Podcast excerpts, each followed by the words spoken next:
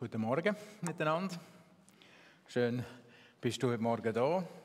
Dürfen wir uns zusammen Gedanken machen, so ein bisschen Richtung Weihnachten schon. Das ist verrückt, he? manchmal plötzlich ist sie wieder da, die Weihnachten. Ähm, aber es ist ja noch nicht ganz Weihnachten. Wir feiern den ersten Advent.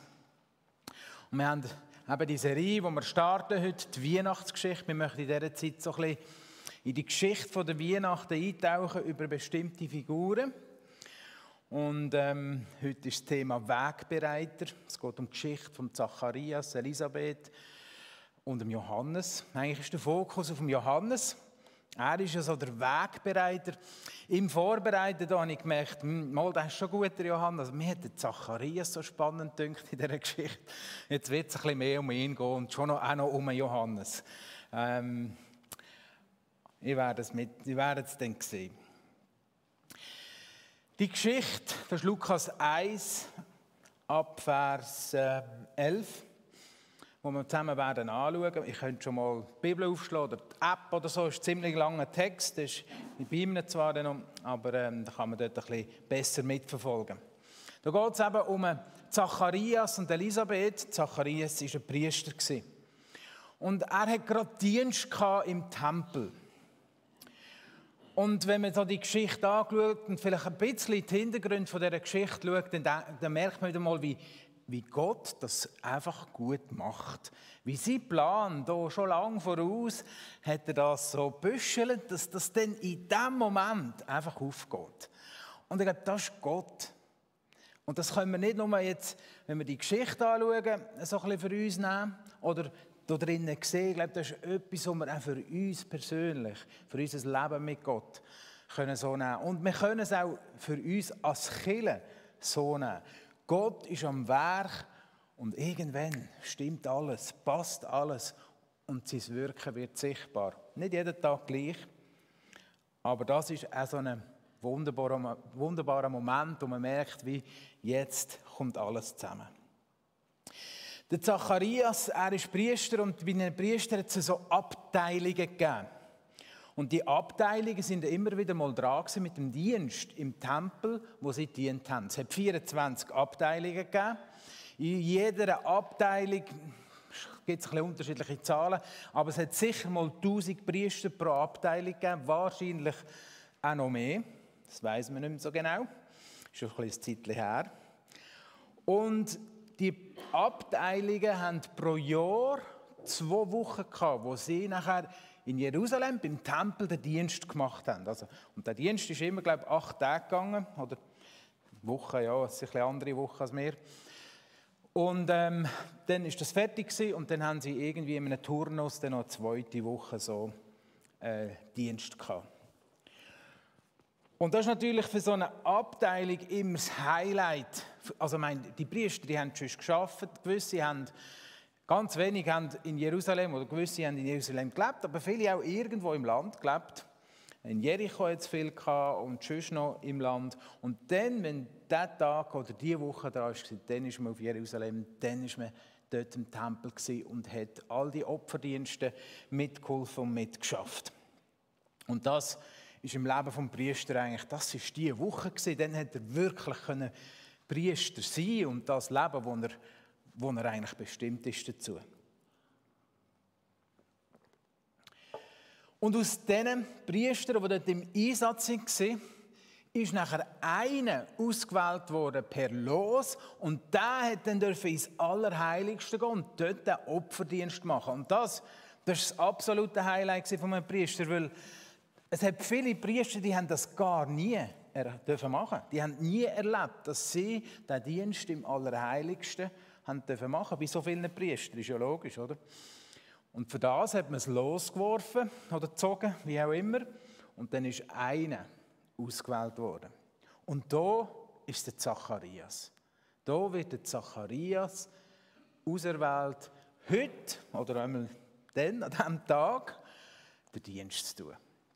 Schon das finde ich mega cool.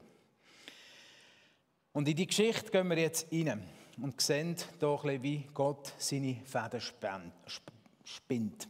Lukas 1, ab Vers 11. Es ist ein bisschen klein, ja, Ich hätte etwa 30 Folien machen Aber sonst könnt ihr ja nachschauen im Handy oder so. Als Zacharias im Heiligtum war, erschien ihm ein Engel des Herrn. Dieser stand rechts neben dem Altar für das Rauchopfer. Zacharias erschrak bis ins Herz, doch der Engel sagte, hab keine Angst, Zacharias. Gott hat dein Gebet erhört. Deine Frau Elisabeth wird dir einen Sohn schenken und du sollst ihm, denn du sollst ihn Johannes nennen. Du wirst überglücklich sein bei seiner Geburt und viele Menschen werden sich mit dir freuen. Denn er wird in den Augen des Herrn groß sein. Er wird keinen Wein oder andere berauschende Getränke anrühren und schon vor seiner Geburt mit dem Heiligen Geist erfüllt werden. Und er wird viele Israeliten dazu bringen, sich wieder dem Herrn, ihrem Gott, zuzuwenden. Er wird ein Mann mit dem Geist und der Kraft des Propheten Elia sein, der dem Herrn vorausgeht und das Volk auf seine Ankunft vorbereitet.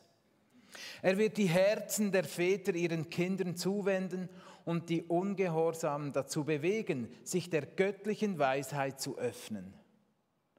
Zacharias fragte den Engel, wie kann ich sicher sein, dass das wirklich geschehen wird? Ich bin jetzt ein alter Mann und auch meine Frau ist schon in fortgeschrittenem Alter. Ich bin da gar nicht weitergegangen, ich habe gar nichts gesagt. Da sagte der Engel, ich bin Gabriel. Ich habe meinen Platz in der Gegenwart Gottes. Er hat mich mit dieser frohen Botschaft zu dir gesandt. Weil du meinen Worten nicht geglaubt hast, wirst du nicht mehr sprechen können, bis das Kind geboren ist. Denn meine Worte werden sich erfüllen, wenn die Zeit gekommen ist. Mittlerweile warteten die Menschen draußen auf Zacharias und wunderten sich, wo er so lange blieb. Als er endlich heraustrat, konnte er nicht zu ihnen sprechen. An seinen Gesten erkannten sie jedoch, dass er im Heiligtum des Tempels eine Vision geha gehabt hatte. Er blieb im Tempel, bis die Zeit seines Dienstes vorüber war und ging dann nach Hause. Kurze Zeit später wurde seine Frau Elisabeth schwanger. Sie zog sich fünf Monate lang zurück. Wie gütig doch der Herr ist, rief sie. Er hat mich von der Schande der Kinderlosigkeit befreit. Als ich die Geschichte so gelesen habe, habe ich gemerkt, ja, eigentlich, wir haben mal ursprünglich eben gesagt, ja, es geht um Johannes da drin, oder so. Und ich gemerkt, es hat verschiedene Wegbereiter in dieser Geschichte. Da ist mal der Zacharias, eben, finde ich, der auch ein Wegbereiter ist. Da ist der Engel, der Gabriel, der kommt, der auch ein Wegbereiter ist. Und dann der Johannes und ein bisschen am Rand kommt ja auch noch Elisabeth vor in dieser Geschichte. Und ich möchte aber jetzt zuerst auf Zacharias eingehen. Wir lesen von ihm und von der Elisabeth, dass sie beide so gelebt haben, dass Gott mega Freude an ihnen hatte. Sie haben ein vorbildliches Leben gehabt. Und ähm, sie haben alle Vorschriften befolgt. Sie haben eigentlich alles richtig gemacht. Und das Leben von dem Priester ist also nicht nur, sehen wir hier, nicht nur nach außen ist alles schön und gut gewesen, sondern auch innen. Was ja bei den Pharisäern und Schriftgerätern Jesus ja oft anprangert hat, ja, ihr lebt nach außen ein super Leben, aber innen sieht es ganz anders bei uns, bei euch aus. Und beim Zacharias ist es eben nicht so gewesen. Bei ihm hat es nach außen gestummen und nach innen. Oder wir können sagen, das, was er nach innen gelebt hat, ist nach außen sichtbar geworden.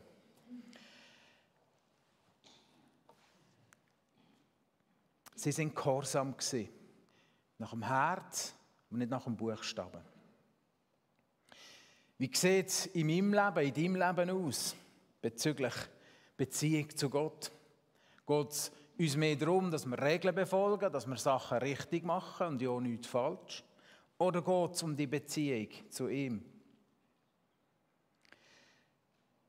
Zacharias und Elisabeth sind mir da drin wie ein Vorbild, dass man wie sieht, ja, Sie halten es ein, aussen, aber es entspringt eigentlich aus ihrem Herz, es entspringt aus ihrer Beziehung zu Gott und vielleicht, wir kommen noch drauf, vielleicht auch aus ihrer Not.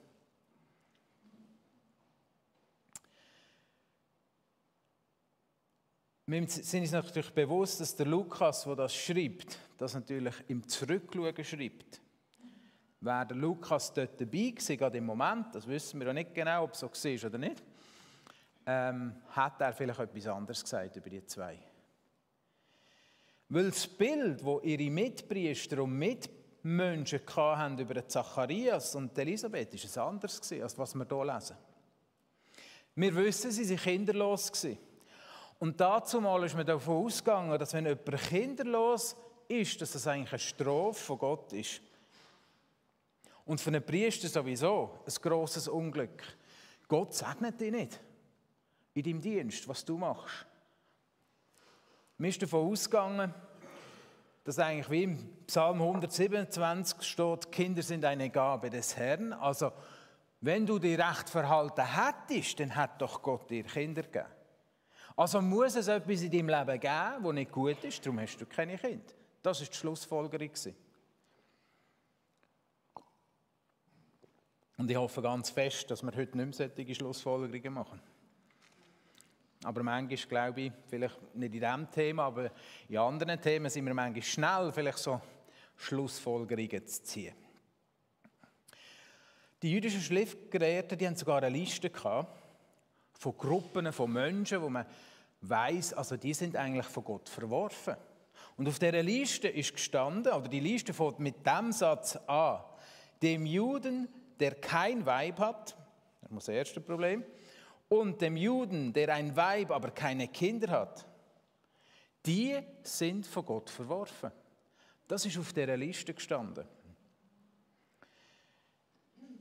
Und Ganz wichtig, und das ist hoffentlich klar, das ist nicht eine Liste, die in der Bibel steht. Also das ist eine Liste, die Menschen geschaffen haben. Priester. Ähm, genau, Punkt. Gott hat das nie so gesagt. Aber es ist manchmal interessant, wie schnell halt theologische Konstrukte können entstehen können, die nachher sehr menschlich geprägt sind.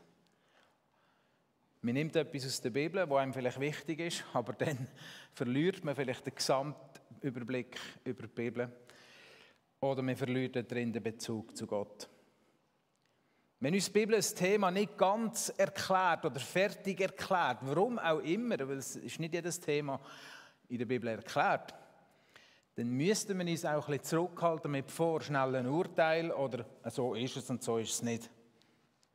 Und ich glaube, gerade heute ist das auch ein wichtiges Vorgehen in vielen moralischen oder ethischen Themen, wo wir herausgefordert sind. Und zur Kinderlosigkeit, ich weiß, dass das auch heute ein grosses Thema ist. Es gibt viel mehr Leute, die keine Kinder haben können, auch wenn sie das wetten, als wir denken. Wo ihr Wunsch nach Kind nicht erfüllt wird. Und wir glauben, dass auch darin Gott Wunder tun kann. Wir haben das auch schon erlebt und gehört, dass Gott wie das schenkt. Aber wir wissen auch, dass das nicht immer passiert. Und gleich, wenn wir ermutigen, wenn das ein Thema ist, lass für die beten. Wir haben Leute auch gerade heute Morgen hier, die sicher gerne für dich beten. Oder sonst melde dich bei euch, dass wir mal für dich beten können. Das machen wir gerne. Zurück zu Zacharias und Elisabeth. Also sie sind menschlich mal vorschnell verurteilt worden. Gott hat aber über das Urteil weggeschaut. Er hat ihre Herzen gesehen. Gott hat gesehen, auch wenn alle anderen sie verurteilen, ich habe euch lieb. Ich sehe euch Herz. Ich weiß, wie ihr es meint. Ich sehe eure Liebe zu mir und wie ihr mit mir unterwegs seid. Gott hat sie kennt. Und aus Gottes Sicht ist die Kinderlosigkeit nicht eine Strafe, ganz klar nicht. Aus seiner Sicht ist es vielmehr eine Vorbereitung. Gewesen. Und auch das ist nicht ein einfacher Gedanke, das weiß ich. Man sich überlegt, man, man hat so eine Not oder Schwierigkeit und Gott lässt das zu. Aber Gott wendet das schlussendlich zu etwas Gutem. Gott tut sie vorbereiten für eine große Aufgabe. Hast du dir das auch schon überlegt? Wenn du etwas Schwieriges im Leben musst durchleben musst, dass das nicht einfach eine Strafe ist, dass du nicht einfach per se jetzt etwas falsch gemacht hast und Konsequenzen musst tragen. Das gibt es übrigens schon auch. Das gibt es auch im Leben, dass wir Sachen machen, wo wir vielleicht wissen, das hätten wir nicht sollen. Und dann müssen wir Konsequenzen tragen. Aber es gibt manchmal Sachen, die wir erleben müssen. Und wir müssen vielleicht gar nicht bei uns suchen, dass wir das Problem sind, dass wir jetzt da etwas falsch gemacht haben. Sondern, dass vielleicht das Ganze da ist, weil Gott irgendeinen Plan hat da drin. Wir sehen hier, Gott hat mit an der Elisabeth und am Zacharias, er hat eine große Freude an ihnen. Er hat ihr Leben gesehen, wie sie vorbildlich gelebt haben. Und auch wenn die Gesellschaft eben etwas anderes sagt, er hat etwas anderes gesehen. Und auch wenn sie selber sogar den Fehler vielleicht bei sich gesucht haben, und das ist gut möglich in dieser Situation auch, mit dem gesellschaftlichen Druck, dass man ja auch denkt, ja, ich muss irgendetwas falsch gemacht haben. Gott hat es nicht so gesehen. Schwere Zeiten im Leben sind vielleicht auch dazu da, dass unser Herz auf Gott ausgerichtet wird. Schwere Zeiten im Leben, sie können auch ein Wegbereiter sein, so Zeiten. Dass Gott etwas vorbereitet, wo er dann nachher später für sein Reich brauchen will. Und ich finde, es gibt ganz eine andere Sicht vielleicht auf Zeiten, wo es schwer haben. Wenn wir wissen, ja, das kann etwas sehr Gutes daraus werden. Aber das heißt nicht, dass es wegen dem dann einfach per se einfacher ist. Jetzt stellt euch Zacharias vor. Der angeblich von Gott verworfene. Es gibt hier ein Kind, glaube ich, das Mami sucht. Ja, ja es kommt.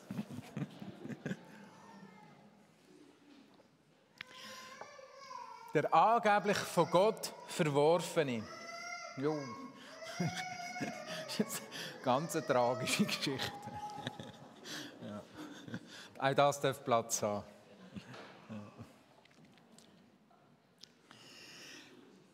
Der angeblich von Gott verworfene, der, der anscheinend eben kein Segen auf seinem Leben hat, der alte, verworfene Mann, das graue Haupt, der wird auserwählt. Der wird ausgelost. Von all den anderen. Es hat dort sicher junge, dynamische, starke Priester gehabt, voller Leidenschaft. Aber nein, er nimmt den alten Mann, den Greis, der wird erwählt. Der, wo alle anderen schon auf ihn gezeigt haben, ja, schau mal, er hat nicht einmal Familie. Was kann das schon sein, der Mann? Und eigentlich, eben, würde man sagen, das geht doch gar nicht. Und jetzt schafft hier Gott, eben, er ist dran, etwas am kreieren. Und er hat es schon lange vorbereitet. Er ist schon lange dran gewesen. Und er dreht an dem biografischen Rat von Zacharias. Und jetzt macht es Klick. Jetzt hängt sie. Er wird vom Verworfenen zum Erwählten. Erwählt, der Vater zu sein von dem Wegbereiter, vom Messias. Und der Messias, also da warten sie schon lange drauf. Und jetzt darf sein Sohn, sein eigenes Fleisch und Blut, darf der Wegbereiter sein, der, wo Jesus vorausgeht. Stellt euch das mal vor. Eine unglaubliche Geschichte.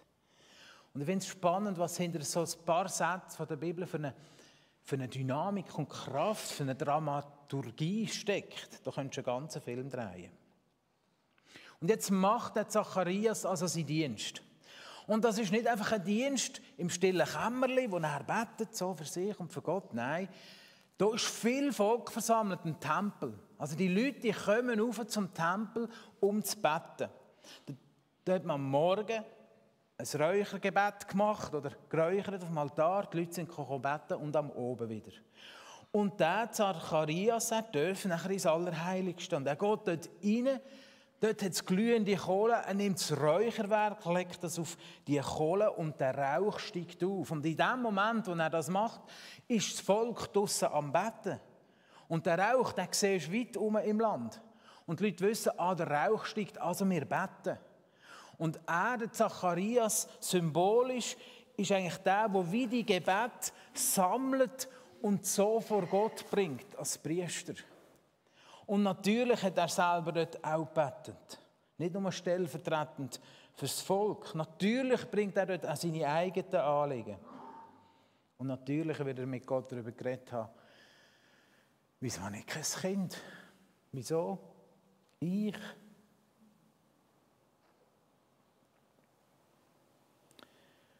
Und wo ist der Messias? Wir warten schon so lange auf den. Und vielleicht hat er noch andere Gebete gehabt, die er dort selber von Gott gebraucht hat. Und dann passiert etwas Unvorstellbares. Da steht jemand in diesem Zelt. Und jeder weiß, es kann gar niemand mehr dort drinnen haben, oder?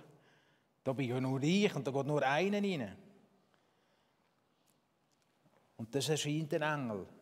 Und natürlich verschreckst du. Also ich glaube, da würde jeder verschrecken. Und der Engel redet. Und auch der Engel ist ein Wegbereiter. Er, hat, er ist von Gott, dem Vater, geschickt worden. Dem Mann, dem verworfenen Mann, der jetzt auserwählt ist, eine Botschaft zu bringen. Und die Botschaft, die verändert so viel, oder das Ganze, für den Zacharias. Die Botschaft ist, hab keine Angst. Zacharias, Gott hat dein Gebet erhört. Deine Frau wird dir einen Sohn schenken. Hm. Und du sollst ihm Johannes sagen. Und du wirst überglücklich sein bei seiner Geburt. Und viele Menschen werden sich freuen. Denn der Johannes, der wird groß sein vor dem Herr. Er wird kein Wein und berauschende Getränke anlängen. Sicher auch nicht schlecht. Und er wird schon vor seiner Geburt mit dem Heiligen Geist erfüllt sein. Und er wird viele Israeliten dazu bringen, sich wieder dem Herr zuzuwenden, ihrem Gott zuzuwenden. Er wird ein Mann sein im Geist und in der Kraft vom Elia. Er wird dem Herr vorausgehen und er wird das Volk auf seine Ankunft vorbereiten. Er wird die Herzen der Väter ihren Kindern zuwenden. Und er wird die Ungehorsamen dazu bewegen, sich der göttlichen Weisheit zu öffnen.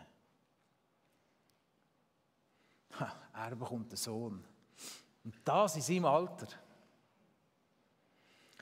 Also das Alter, liebe Leute, das ist nie ein Hinderungsgrund von Gott, dass er noch etwas tun mit dir. Nie. Auch wenn wir schon ein bisschen grau sind oder kein Haar mehr haben. Das ist nicht der Grund, dass Gott dich nicht mehr könnte oder wette brauchen. Oder dass Gott mit dir etwas vorhat oder durch dich etwas will wirken. Und ich wünsche mir, dass wir alle noch viele Söhne und Töchter dürfen haben. Und das meine ich jetzt nicht primär natürlich, das auch, aber auch geistlich. Weil auch wenn vielleicht das Natürliche mal ein Ende hat, das Geistliche hat nie ein Ende. Du kannst immer ein geistlicher Vater sein oder eine geistliche Mutter für jemanden. Und ich habe in der Vorbereitung wirklich den Eindruck gehabt, dass Gott uns das heute Morgen noch mal sagen es ist nie zu spät für geistliche Nachkommenschaft. Nie. Du bist nicht einfach irgendwann mit 65, 70 oder 80 einfach mal auf dem Abstellgleis. Auch wenn wir das vielleicht manchmal das Gefühl haben in unserer Gesellschaft, bei Gott nicht. Das ist ihm egal. Er kann dich noch genau gleich brauchen und er will das auch. Mit dem, was du magst und kannst, mit den Gaben, die er in dein Leben hineingelegt hat.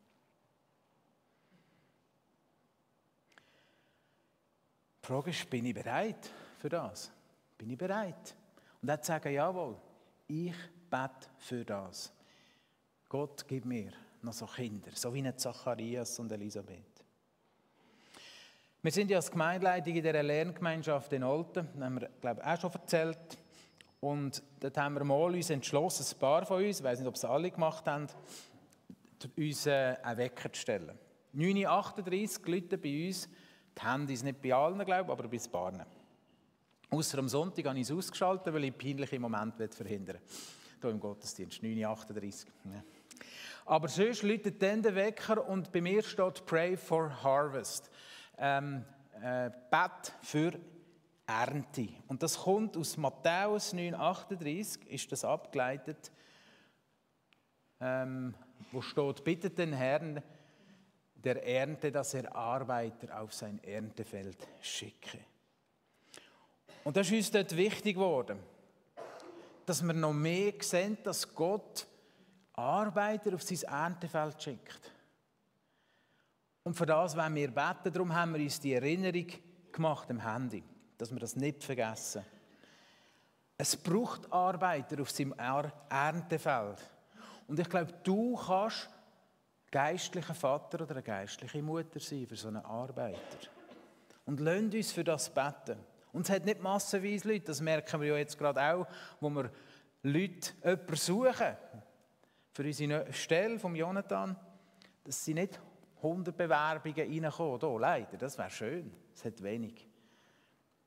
Und darum lasst uns dafür beten, aber nicht nur jetzt, dass wir einen Pastor haben, sondern dass Leute sich berufen lassen, einfach ein Wegbereiter zu sein, dass die Herzen vorbereitet werden auf Jesus. Darum kannst auch du das machen. Stell dich weg, steig mit ein, hilf uns dabei, 9.38, wenn du willst, ähm, uns hier zu unterstützen, auch auf diesem Weg, dass wir einfach beten, dass mehr Leute sich rufen lassen auf das Erntefeld. Und anstatt jetzt wie bei den Juden, dass halt Rauch beim Tempel steigt, läutet bei uns das Handy. Aber es ist etwa das gleiche Prinzip. Also, wir wollen nicht vergessen, für Gott ist das Alter kein Hinderungsgrund, um für Nachkommen zu sorgen. Seien sie natürlich oder geistlicher Art. Was sagt jetzt der Engel über Johannes? Er sagt, der Sohn wird dir viel Freude machen. Nicht nur für Elisabeth und Zacharias, sondern für viele andere. Er wird eine grosse Freude zubereiten. In den Augen von Gott wird dieser Mann ein grosser sein. Ein ganz grosser. Keine berauschende Tränke trinken aber eben vom Heiligen Geist erfüllt und in dieser Kraft vom Geist auch wirken und leben. Und die Israeliten, das Volk, einfach zurückführen in Beziehung zu Gott, in die in, in Gottes Nähe. Und er wird Jesus, der Messias, vorausgehen. Er wird der, lang, der Wegbereiter sein von dem lang ersehnten Messias. Und durch Johannes werden Herzen von den Vätern sich ihren Kindern zuwenden. Vielleicht auch von den Müttern. Die Ungehorsamen, die werden ihre Gesinnung ändern. Und viele werden so leben, wie es Gott gefällt. Johannes wird das Volk parat machen für den Messias. Dass sie bereit sind, sich auf Jesus einzulassen.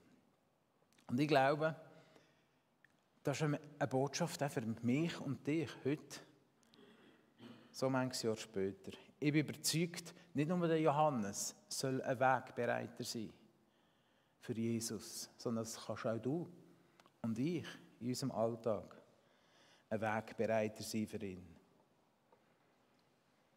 Wir können nicht machen, dass jemand an Gott glaubt.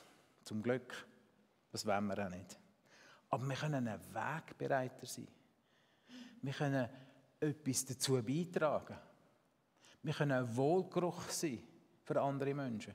Wir können auf Jesus hinweisen. Und ich möchte dich fragen heute Morgen, ist es an der Zeit, dass sich dein Herz einer Tochter oder einem Sohn ganz neu zuwendet? Das kann eine liebliche Tochter oder ein lieblicher Sohn sein. Das kann aber auch ein geistlicher Sohn oder eine geistliche Tochter sein. Ist an der Zeit, ein Herz von einem Mitmensch, wo du kennst, wo du mit ihm unterwegs bist, vorzubereiten oder zuzurüsten, damit er sich überhaupt auf Jesus einlassen kann? Ich glaube, da drin spielen wir eine wichtige Rolle bei anderen Menschen. Weil durch die erleben sie Jesus. Durch die erleben sie Reich Gottes. Und wir können da, glaube ich, einen entscheidenden Anteil beitragen. ob, sich, ob jemand sich wie lässt, vorbereiten oder eher das Gegenteil. Und wenn du spürst, ja, Gott hat mich hier angesprochen und ich möchte hier wirklich einen Schritt machen, dann einmal mehr, lass für dich beten, auch heute. Halt das nicht einfach nur für dich, hol das Segen Gottes da rein oder vielleicht auch Leute, die dich darin unterstützen. Und vielleicht überlegst du dir, wie soll ich denn das machen? Wie kann ich Wegbereiter sein? Und da möchte ich eigentlich nochmal einfach ganz einfach auf, auf Zacharias hinweisen, hinweisen, wie er es gemacht hat.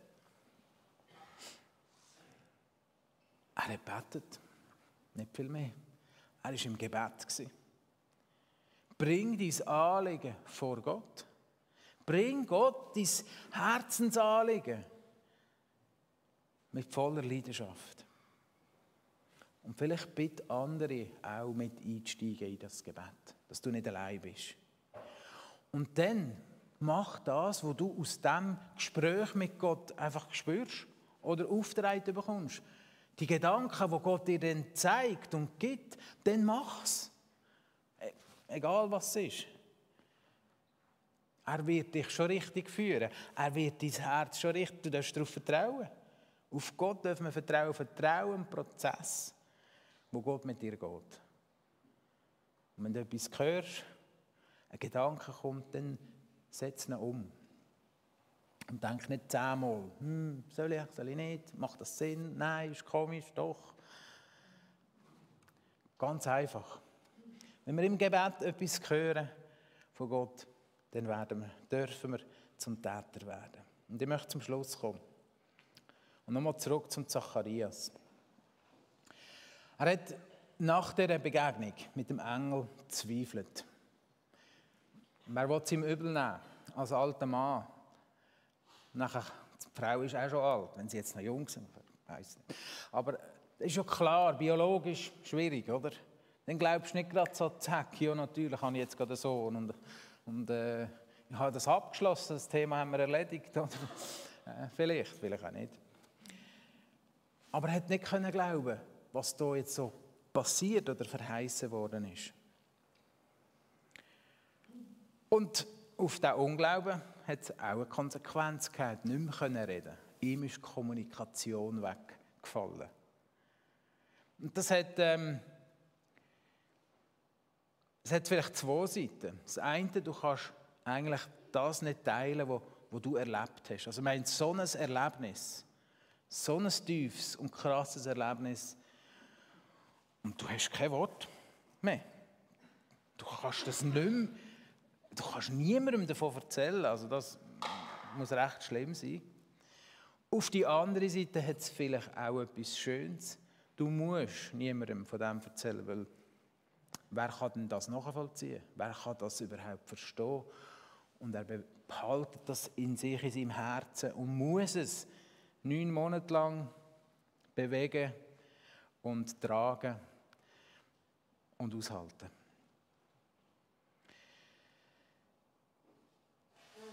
Nachdem er rauskommt aus dem Heiligtum, wäre eigentlich dran gewesen, dass er jetzt vor das ganze Volk steht und das Volk segnet nach dem Gebet. Aber er kann kein Sagen mehr teilen. Er kann nichts mehr sagen. Fuchtelt vielleicht noch um, ich habe etwas gesehen oder weiß nicht was oder gehört. Und, aber er kann nichts mehr sagen. Er hat kein Wort, er hat kein Sagen mehr für das Volk, das hier gebetet hat und wartet. Oder? Und sie haben lange warten, wahrscheinlich, bis der wieder rauskommt. Und sie müssen ohne Sagen heim an diesem Tag. Aber der Zacharias, ich glaube, er hat einen grossen Segen in seinem Herzen, den er heimnehmen konnte. Er macht seinen Dienst fertig und das Wunder nimmt sie Lauf. Das Wunder geht einfach seinen Weg. Elisabeth wird schwanger. Und dann lesen wir von ihr, und das ist der letzte Vers in diesem Text, wie gütig doch der Herr ist. Wir wissen nicht, wie alt sie da ist, aber habt es im Kopf, das ist eine alte Frau wo jetzt schwanger ist, und sagt, wie gütig ist doch der Herr. Er hat mich von der Schande, von der Kinderlosigkeit befreit. Und ich glaube, die grösste Schande war nicht, dass sie kein Kind hat, die grösste Schande war, dass die anderen gesagt haben, du hast wahrscheinlich etwas falsch gemacht, dass du kein Kind hast. Und diese Schande, die ist weg. Und da schließt sich für mich der Kreis auch wieder vom Anfang an von dem Text, die Schande von der Ausgrenzung und von all den Meinungen über ihrem Leben, was sie denkt haben über sie. Das ist Geschichte, das ist Vergangenheit. Gott hat die Schande weggenommen, er hat sie ausgeräumt und hat Elisabeth und Zacharias Gnade gegeben. Gnade vor Recht. Oder, und sie haben dürfen angesehen sein. Wer von all diesen Priestern, die dort waren, hat überhaupt so eine Begegnung gehabt? Keine. Aber der Zacharias. Und ich glaube, genau die Gnade die Gott heute auch in unser Leben hineinlegen. Immer wieder neu. Auch heute, das hat sich nicht verändert. Heute am, was ist der heute? Der 27.11.22. Und Jesus, sein Sohn, ist gekommen, um genau die Schmach wegzunehmen und Gnade zu schenken. Er kommt, um dich gnädig anzuschauen. Und wer die Gnade entdeckt und erlebt hat, ich glaube, der ist beauftragt, selber zu einem Wegbereiter von dieser Gnade zu werden. Und ich glaube, das ist ein grosser Teil von dieser Weihnachtsgeschichte, wo wir eintauchen wollen, zu sehen, was für eine Gnade in der Person von Jesus Christus in unser Leben und auf die Welt gekommen ist. Ich tue noch beten. Jesus, ich möchte dir danken für ja, die Geschichte, wo wir uns haben dürfen, damit auseinandersetzen, ein bisschen heute Morgen vom Zacharias, der Elisabeth, vom Johannes, vom Gabriel. Und ich staune immer wieder, wie, wie du das so einfädelst, wie du Geschichte schreibst. Wie du Menschen, die unehrenhaft sind, zu Edelsteinen machst. Und ich bitte, dass du uns segnest, Jesus. Du siehst gerade jedes Einzelne hier heute Morgen, wo Vielleicht spürt ja, es ist irgendwo dran, so einen Wegbereiter zu sein für andere Menschen. Ich bitte, dass du dort reinkommst mit deinem guten Geist, so wie das hier in dieser Geschichte passiert ist.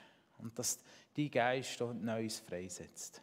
Und dass wir dürfen sehen, wie Menschen sich eben hinwenden zu Gott, sich einlassen auf ihn. Und selber dürfen Teil werden von diesem Reichtum und von dieser Gnade. Dir gehört alle Ehre.